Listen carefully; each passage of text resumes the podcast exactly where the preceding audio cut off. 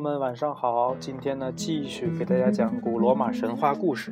那今天故事的主题呢叫做艾尼阿斯归来，扭转战局啊！终于期待已久的特洛伊人大英雄终于回来了啊！我们上一章刚讲了这个意大利人组成联军来围攻特洛伊人啊，特洛伊人的情况是非常的危急，那么千盼万盼就是为了盼自己的领袖赶紧回来啊！这家伙大哥不在，那小弟们在这儿老被人欺负呀，所以大哥要赶紧回来啊！所以。花开两朵，各表一枝。那这个时候，埃尼阿斯在干嘛呢？啊，正如我们前面所说，埃尼阿斯这个时候正在去搬救兵的路上啊，得到了埃王特尔的救援啊。埃王特尔又建议他到下一个城市啊，阿格拉城，你将获得更多的援助啊。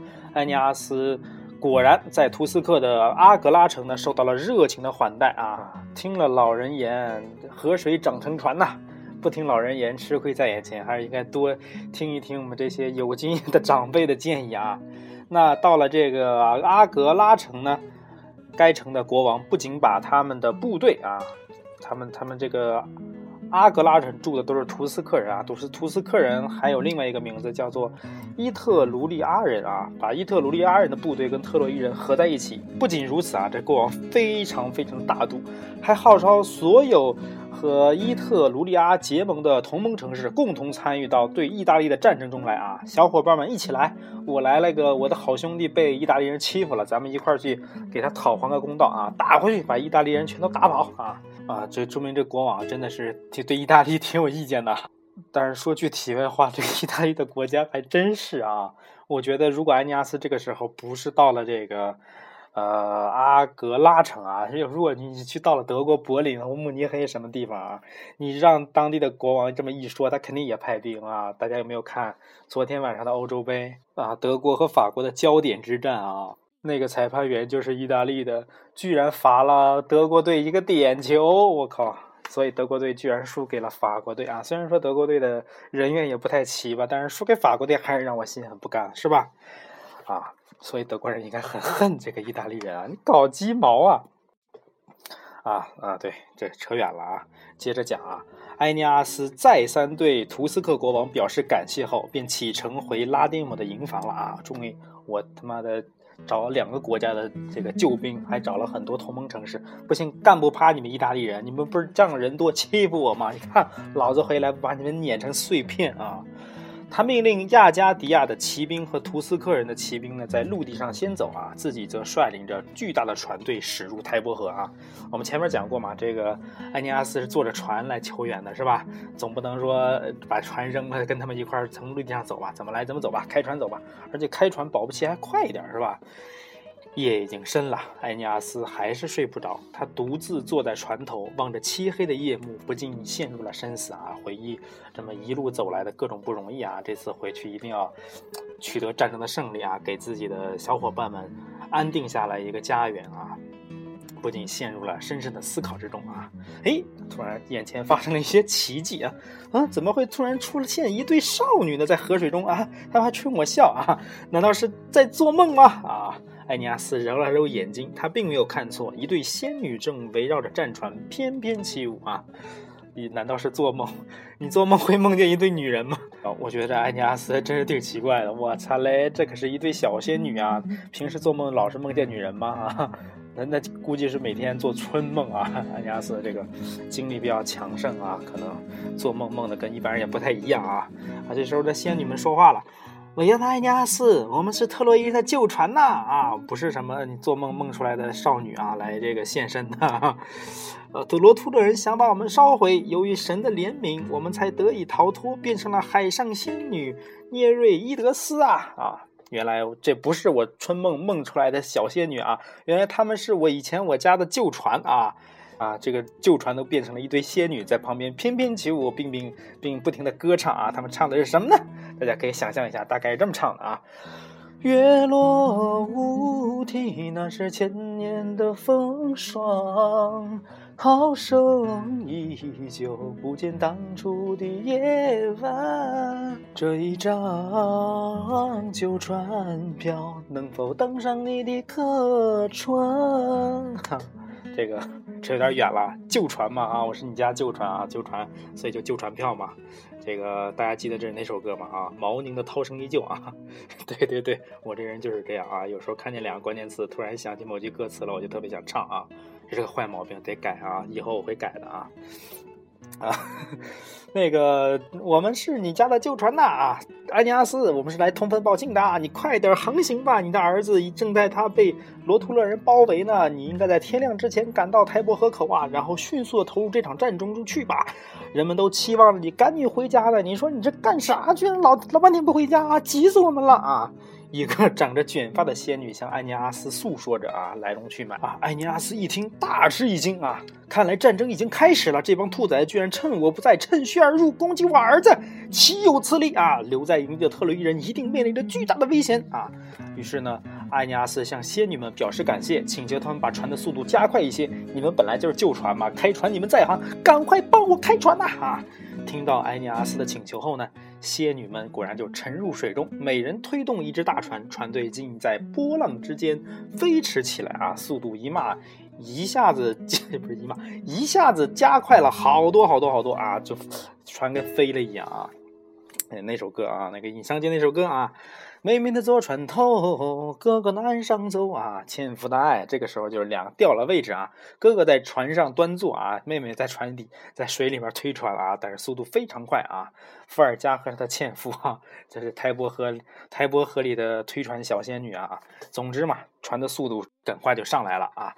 在晨曦出现时，船队驶入了台伯河河口。埃尼阿斯想取仙女们的吩咐，站在甲板上，高举着金光闪闪的盾牌啊！这什么意思呢？先把信号亮出来啊！老大回来了，你们要坚持住啊！特洛伊人从城墙上看到航行的船只，看到了像是从大海中升起的闪着万丈光芒的盾牌，发出了一阵欢呼声，不由得勇气倍增，又纷纷的把头枪朝敌人掷去啊！老大回来了，王者归来啊！这个一下士气大振啊！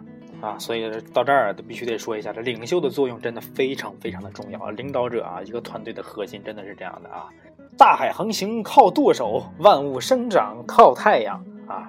干革命要靠毛泽东思想，哈哈，这个靠不靠毛泽东思想不知道啊！在这里就是想说明一下，领袖非常重要啊！大家看到领袖啊回来了，好高兴好高兴，士气大振啊！罗伯特人惊诧，特洛伊人为什么会突然变得这么兴奋呢？难道突然又嗑药了吗？刚才还这么马上被我们干趴下了，现在突然跟打了鸡血似的啊！回头一看，我操，台伯河上枪帆林立啊，倒吸一口冷气啊！原来他们的援兵到了啊！倒是他们的领袖图尔努斯啊，镇定自若。你们不是在盼望着杀敌的机会吗？争取荣誉的时刻已经到来了，战争之神亲自把他们亲手送到我们手中啊！相信胜利是属于罗图勒人的，加油，干巴代啊！在图尔努斯的鼓舞下，土罗图勒人一起朝海边拥了过去啊！刚才围城围半天，你们不出来是吧？我们把海边的小兄弟给你们全干死，等会儿再来收拾你们啊，断你们的念想啊！这个时候啊，这个努尔图尔努斯这么快又赶到沙场了，我也不太理解啊。上一章这个图尔努斯刚要这个跳河自杀啊，没死成啊，这么快又重新出现在战场上啊，倒是挺有效率的嘛，是吧？此时呢，准备登陆的特洛伊人和从埃尼阿斯船上下来的同盟兄弟们，一部分穿过浮桥来到野外。一另一部分拼命摇着船桨啊，他们不想在齐膝深的港道海水中登陆啊，他还不想沾鞋啊，不想湿鞋，不想沾水啊，挺娇贵啊，必须到陆地上才下船啊。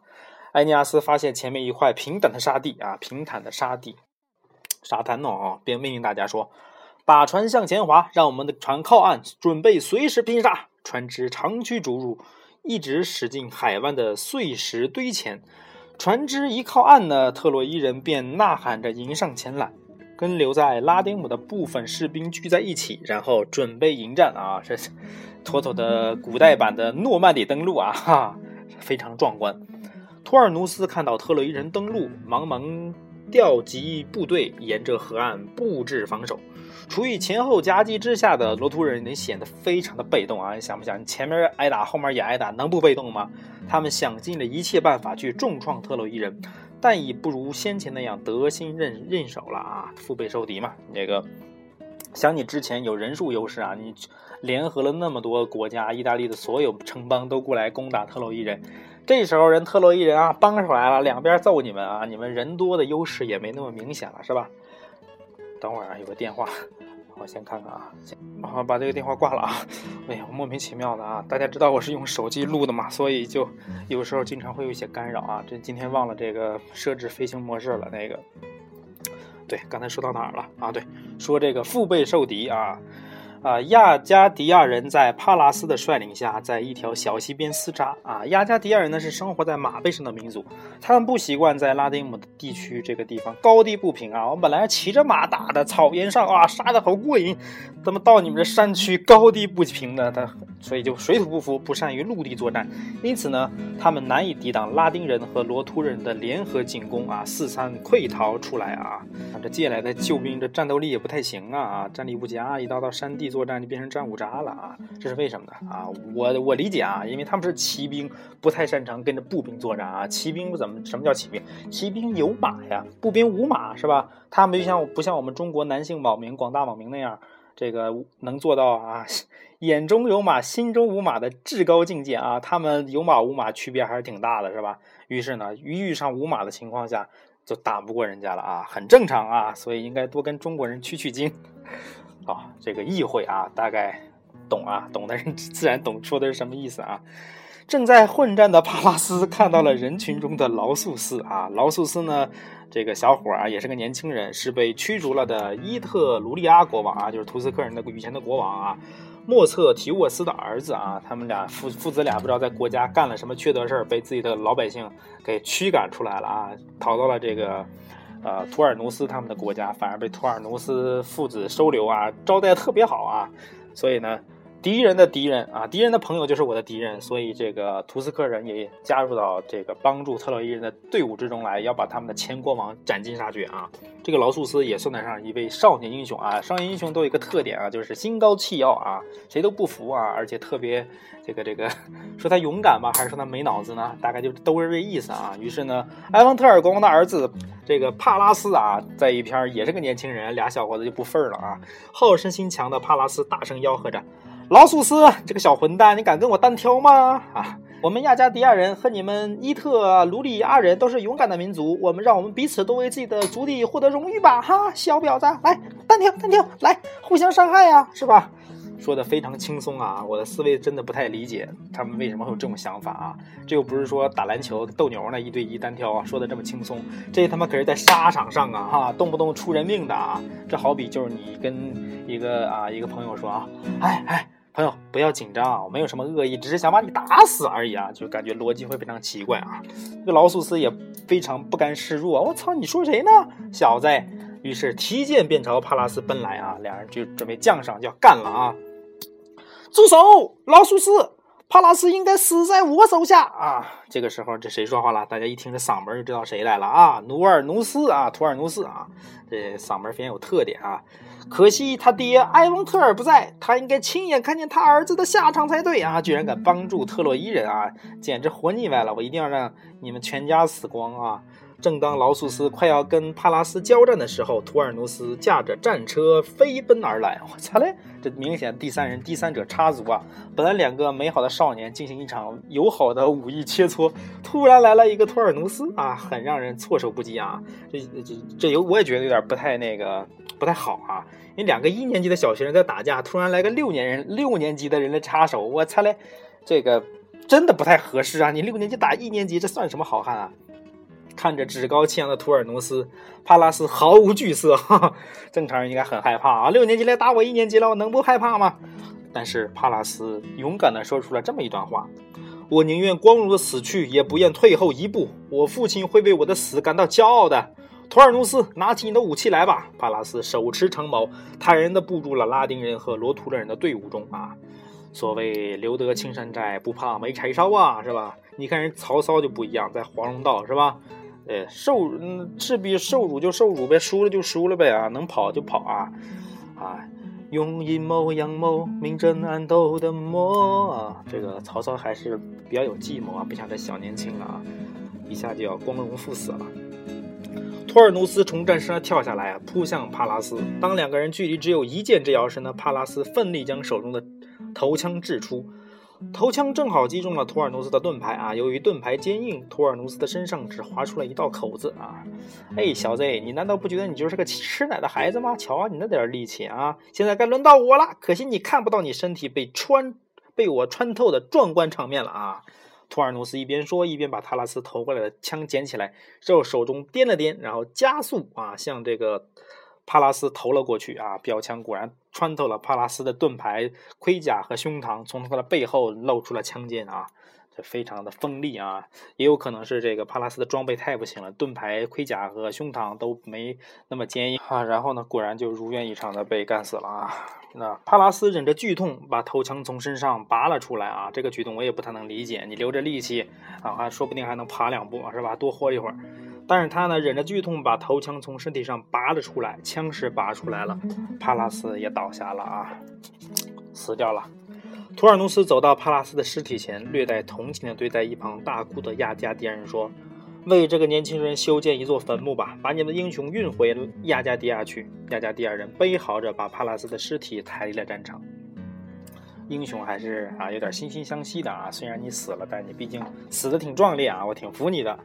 此时的艾尼阿斯呢，正在另一侧进行激战啊。当他听到侧翼军队受损和帕拉斯牺牲的消息后呢，连忙带着勇敢的伙伴们赶了过去啊。哎，怎么回事？我操，这故事不是说艾尼阿斯扭转战局吗？怎么刚来自己侧翼部队就受受损，然后自己带着一个国王的儿子还被干死了？这剧情发展的不太对呀，这不是应该马上就把战争把意大利人干趴趴了吗？哈，有点奇怪。对啊，所以这个故事总是有波澜的啊！要是一下子都被你们猜中了，那还有什么意思呢？埃尼阿斯呢，跑了过来啊，像是获得了双倍的力量，手执利剑，在罗图勒人中杀出了一开一条血路，到处寻找着杀害帕拉斯的凶手图尔努斯。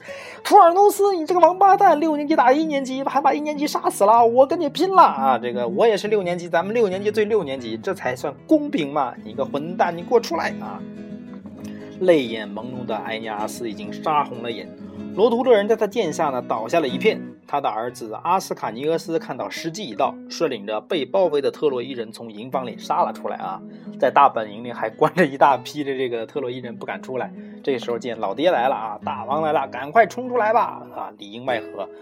这一下啊，战场才彻底的发生了啊力量力量的转变啊。帕拉斯的死呢，激怒了埃尼阿斯啊，在他的鏖战之下呢，战场的禁用天平终于发生了偏移啊！众神之母朱诺看到他自己的宠儿图尔努斯受到威胁，连忙去找她老公朱庇特啊，你赶快把图尔努斯从埃尼阿斯的巨大压力下解救出来吧，要不然我这个我这个最爱的宠将恐怕要死在这儿了。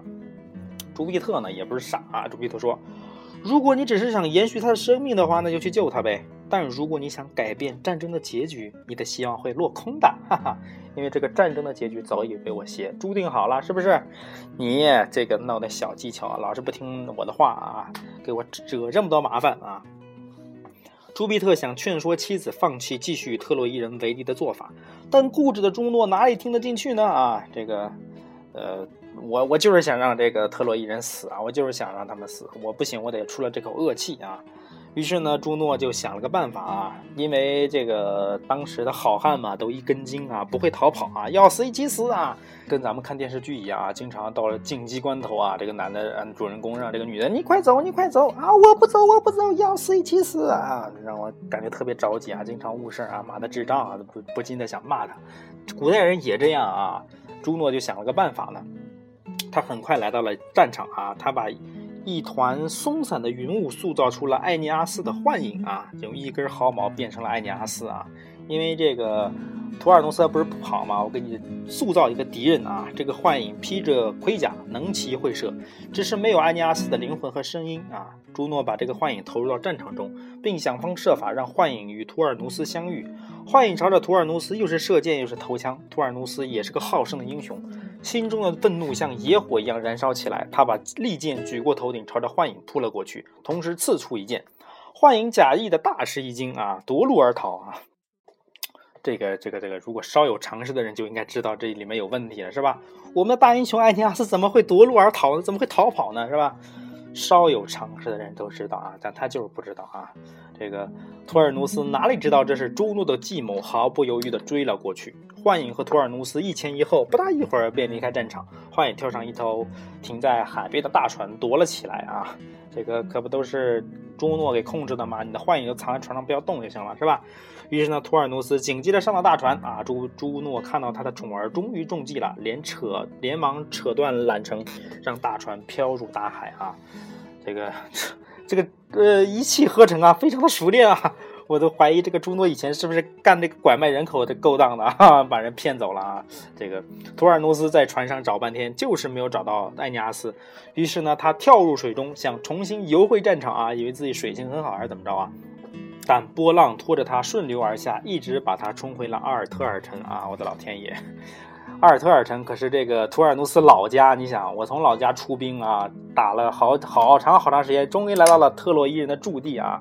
这家伙何以冲报冲回老家来了，白跑了。不过也也好哈，没买车票就直接送回老家了，这都好事儿啊。一般这个能有这种好事儿，也就是我们这个老家的老百姓啊，到北京说哦，我来上访的啊，没钱回家了啊，就自动有人啊，就把他给接回那个车站啊，直接把他送回老家了，省得买火车票了都。这个上访也是个好办法。朱诺呢，终于成功的让他宠儿避免了灭顶之灾啊。啊，就让我们目光重新回到这个战场上啊，因为这一节呢正好是扭转战局的这一节啊，所以特别长啊。以前我们二十分钟搞定，这个估计得三四十分钟啊。此时呢，真正的埃尼阿斯正在苦战，他指名道姓的要求托尔努斯前来应战啊。这个混蛋，六年级把我们一年级小兄弟给杀死了，你还不出来啊？但却看不到托尔努斯出现啊，这个懦夫不知道躲到哪里去了。眼看罗图勒人败局已定，不料呢，一直殿后的。原来的伊替啊，卢利亚国王莫测提沃斯啊，就是劳素斯的老爹啊，率领着部队赶到。罗图勒人不由喜出望外啊，我们的援兵也到了，你们援兵到，我们援兵也来了，看谁干得过谁啊！莫测提沃斯跃身杀入特洛伊士兵的行列，左突右冲啊，如入无人之境。顿时呢，战场上尸横遍野，血流成河。这个特洛伊人拼杀已久，显得相当疲惫。在敌人增援部队到来之后呢，更是节节败退啊！这个。所以说这个战争也不是一开始这个图尔努不是那个艾尼阿斯一回来战场就完全给扭转了，也是一点点来的嘛。战争这样才有意思是吧？莫测提沃斯一边砍杀一边寻找他的对手埃尼阿斯，埃尼阿斯在找图尔努斯，这个国王在找埃尼阿斯，你们互相找吧啊！你找我找你啊，这不搞成几角恋了，三角恋啊！艾尼阿斯看到莫测提沃斯，哦，我操嘞我。我还找你呢，你自己送上门来啊！我接受了这个图斯克人的救助，就是答应他们替他们干死你，你居然主动来了，真是找死啊！这个踏破铁鞋无觅处，得来全不费功夫啊！天堂有路你不走，地狱无门你闯进来啊！你呃，真是傻逼啊你啊！于是呢，艾尼阿斯转过身子，大步流星的走过来，莫测提沃斯冲着苍天喊道。众神呐，我现在就要把这个可恶的特洛伊人送到地府去，看他那闪闪发光的甲胄，应该属于我了！哈哈哈！说着呢，他向艾尼阿斯投出了长矛，长矛呼啸着朝艾尼阿斯飞来，但埃尼阿斯只轻轻的用盾牌一挑啊，长矛哐当一声落到地上 啊，这完全不是一个不是一个战斗力级别的哈。莫测提沃斯看到敌人轻松的躲过了长矛，竟愣在地上，不知如何是好。啊，这简直了啊！这国王是怎么当上的？我一直很怀疑啊。这连程咬金都不如啊！程咬金有前三板斧很厉害啊，这家伙就一招长矛一扔啊，后面就不知道该怎么接招了。哎，简直简直是个废物啊！你怎么当上国王的？怪不得被人赶走啊！真是的啊！行啊，你你站着不动也不能让别人也不动啊，别人肯定也要回击啊！艾尼阿斯看准机会向前猛跑几步，朝莫测提沃斯投出一根标枪啊！艾尼阿斯毕竟是神的儿子。标枪在空中划过了一道弧线后，深深地刺入了莫测提沃斯的下腹，非常优美的这个这个姿势啊，优美的弧线，啪就把你肚子给插透了啊！大家具体的可以想象奥运会掷标枪比赛啊，大概这样的意思啊。这位凶狠的国王当场大喊一声，倒在地上啊！我靠！哎呀，我操！你插太准了，你怎么一下插我肚子了？哎呦，疼疼！看你还口出狂言啊！今天就应该是你的忌日，你他娘还想杀我啊！艾尼阿斯看到对手伤口血肉如注，抽出宝剑朝他扑了过来啊，准备一剑解决了他。眼看艾尼阿斯就要冲到莫测提沃斯面前，突然莫测提沃兹的儿子劳鲁斯冲了上来，舍身舍身用盾盾牌挡住了父亲啊！劳鲁斯举起手中的长剑朝艾尼阿斯刺来。罗图勒的一些士兵跟在劳鲁斯、劳素斯后面，纷纷投出长矛啊！艾尼阿斯只能举起盾牌掩护自己。你这个疯子啊！我实在不忍心伤害你，但你的孝心让你高估了自己的力量啊！你以为你这样小样就能干死我？开玩笑啊！我知道你是孝心啊，但你真的疯了，你知道吗？居然敢以身来挡我的剑！艾尼阿斯冒着密如雨下的头枪对劳苏斯喊道：“啊，实在是不愿不愿伤害年轻的劳苏斯啊！你说托尔努斯那不要脸的六年级打一年级，我是绝对不可能六年级打一年级的，是吧？”所以你赶紧跑吧，你别高估，别别太装逼了啊！你救了你爹，你想跑就赶紧跑吧，啊！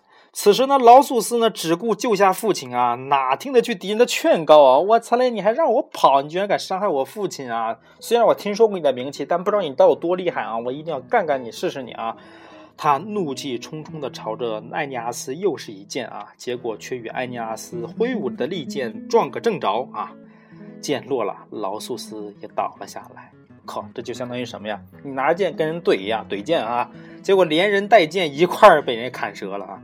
这个剑肯定了不起呀，是吧？埃尼阿斯的剑可是这个火神富尔干亲手打制的神器啊，就相当于那个什么《卧虎藏龙》里的清明宝剑啊，这个玉娇龙偷了李慕白的清明宝剑啊，削铁如泥，你这小人带小剑儿是吧？小剑一下就被人给削削削断了啊！于是呢，劳苏斯就这么挂了啊！临死之前呢，劳苏斯的眼睛还在怒视着埃尼阿斯啊。但是埃尼阿斯人六年级啊，是吧？不跟你一般见识。可怜的孩子啊，像你这样穿着金线衬衣的人，应该得到隆重的安葬。你可以和你的祖先们在一起了。你遇到的是一个多么慷慨的敌人啊！就是我啊，我是一个多么慷慨的敌人。我多么不希望你不要做这种无谓的牺牲啊！于是呢。艾尼阿斯命令地方的对对方的士兵呢，把他们的年轻英雄的尸体运了回去啊。战场开场没多长时间啊，两个年轻人就都死了。这个，呃呃，帕拉斯啊被托尔努斯杀死了啊。这个。呃，劳素斯呢被艾尼阿斯杀死啊，欺负一年级的年轻人啊，两个儿子就纷纷殒命战场啊，两个六年级终于把两个一年级给杀死了，其实也挺不光彩的，是吧？欺负小孩儿。那在儿子的掩护之下呢，身负重伤的莫提莫测提沃斯一直撤退到了台伯河边，他疲倦地躺在一棵堤岸旁的树下啊，刚想闭上眼睛休息一下，就听到不远处的士兵在哭泣。啊！难道我儿子被安尼亚斯杀死了吗？他实在不敢再想下去了。他最爱自己的儿子了啊！这个时候呢，他非常非常的难过。于是呢，士兵们悲伤的走上来啊，哽咽着说不出话来。莫提莫莫测提沃斯终于看清了他们抬着的担架上放着儿子劳素斯的尸体。莫测提沃斯仰望苍天，欲哭无泪，无无泪，然后抱着儿子的尸体啊，大哭起来。可怜的劳素斯，你的死能救活我吗？虽然我又一次看到了阳光，但我更不愿离开你啊！善良的太阳神福波斯，请保佑我为我可怜的儿子报仇吧，否则我愿意和我的儿子一起阵亡啊！说完，他强忍着伤口的剧痛，飞身上马，重新奔向战场啊！这里他向太阳神福波斯做了一个祷告啊，但是太阳神福波斯这事他真管不了啊，这事太大了啊！那个小神仙啊，趟不了这趟洪水啊，替你扛不了这雷啊！看到马背上的莫测提沃斯呢，艾尼阿斯这个时候大叫起来：“你个混蛋啊！你居然跑了还敢回来啊？难道你真是自不量力吗？”说着，一一一边说着，安尼阿斯一边举起长矛冲了过来啊！刚才呢，该死的没死，不该死的死了啊！本来想把你给干死的，结果把一年级的给杀了啊！真是犹如我的威名呢！还，莫测提沃斯脸上的悲愤的表情让人心惊胆寒啊！他向埃尼阿斯投出一杆标枪，然后又是第二杆，然后就是第三杆啊，带了好多标枪啊！但是呢，这一切都是徒劳的啊！战斗力不在一个水平啊！对方闪着金光的盾牌，戏弄着般的连接，呃，迎接着这些无力的远击啊！强弩之末本来也没什么劲儿，突然呢，埃尼阿斯飞驰电车般的围着莫瑟提乌斯的战马打转啊！你家伙骑马啊，骑马就想干死我了！说说完，一枪击中战马的太阳穴啊，这位打血的神功哈，会点穴啊，战马腾空而起。莫测提沃斯掀翻在地上，埃尼阿斯上前一步，用剑利剑直指着他的咽喉啊！倒在地上的莫测提沃斯叹息了一声啊，死在特洛伊人的手上，我感到非常的荣幸啊哈！但我有一个请求，把我埋葬在拉丁人的土地上吧，挨着我儿子的坟墓，千万不要把我送回我的老家呀！图斯克人会把我的尸骨敲碎的，保护我吧，特洛伊英雄！啊，临死之前对。埃尼阿斯 做了一个请求啊，请求他安葬自己在特洛呃，在这个拉丁人的土地上。这我有点纳闷啊，这他妈国王对自己的国民到底做了些什么呀？多缺德的事儿啊！到底该连自己的国家都不敢回去了啊！他以前是图斯克人的国王嘛，结果现在我去死了都不敢回去。说完呢，莫测提沃斯紧紧靠近了埃尼阿斯的利剑啊，将他脖子往利剑上一抹啊。这算自杀啊，算自刎啊！当然，我们的艾尼阿斯的大宝剑也是非常锋利的啊，不是闹着玩的，所以立马就嗝屁了啊！到这里呢，这个战场的形势已经非常明朗了。你想，特意大利人的主将啊，这个图尔努斯现在下落不明啊，被大水冲回老家了。然后几个带头的几个大哥啊，先是他的妹夫雷姆罗斯，后来劳素斯，又是莫测提沃斯，已经全部战死了。虽然我我方这个特洛伊人死了一个帕拉斯吧，但是力量的对比明显，这个特洛伊人已经占据了上风啊。哎，说到这个死的这四个斯啊，罗姆罗斯、帕拉斯、劳鲁斯、莫提多、莫瑟提沃斯，名字后面都带了一个斯，这能不死吗？太不吉利，以后起名一定要注意啊，不要乱起名，是吧？好了啊，那故事到这里呢，基本上已经结束了啊。埃尼阿斯重回战场，并且成功的扭转了战局啊。那按照惯例呢，我们在故事的结尾还是送上一首跟故事相关的歌曲啊，因为现在时间才十点钟哈，可以跟大家一块唱一唱啊。今天讲的是战争，所以我们送上一首跟战争相关的改编自苏联民歌的一首歌，叫做《啊朋友再见》。好了。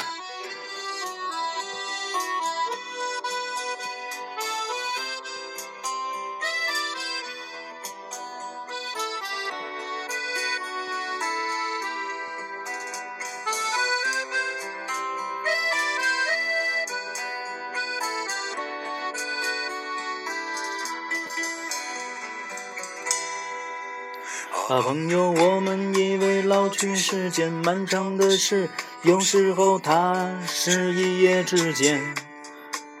在清晨的镜子看见苍白的自己，像一颗正在消失的流星。啊，朋友，神仙说那坚持一定成功的事，头悬梁锥刺股三顾茅庐。相信他的人就像相信一个漫长玩笑，不信他的人已没了灵魂。好朋友，电影里面那些不曾怀疑的事，江中正潘冬子还有雷锋。没困难，我们创造困难，也要往前冲，坚持做未来世界主人翁。把，朋友，告诉我，相聚是件宿命的事。告诉我，忠贞和背叛之间。如果说所有约定都是错误的开始，这一路我愿把自己埋葬。当我离去，在你的怀里，请让我化作不停飞翔的鸟。当我离开，在这个世界，我愿是一块不说话的石头。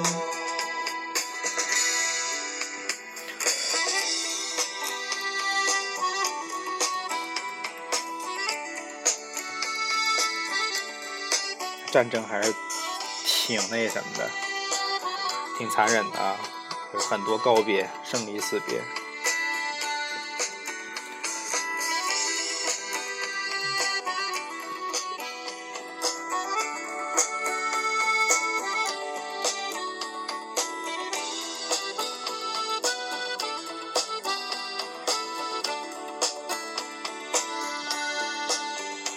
朋友，千里也变时间快，恩仇的事，醒来后总是黄粱一梦。在路上，在七月，在我们的青春日暮，谁不是云舒不定的蝼蚁？啊，朋友，我们以为哭泣是件软弱的事，当眼泪无声的化为白雪。谁会在告别时握握一元小的手，就像是出生妈妈的抚摸。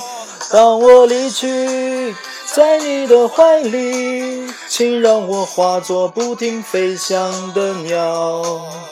当我离开，在这个世界，我愿是一块不说话的石头。朋友再见。啊，朋友再见！啊，朋友再见吧，再见吧，再见吧。如果我在生活中牺牲，你一定把我来埋葬。如果我在生活中牺牲，请不要把我来怀念。啊，朋友再见！啊，朋友再见！啊，朋友，再见吧，再见吧，再见吧。如果我在生活中牺牲，你一定把我来埋葬。如果我在生活中牺牲，请不要把我来怀念。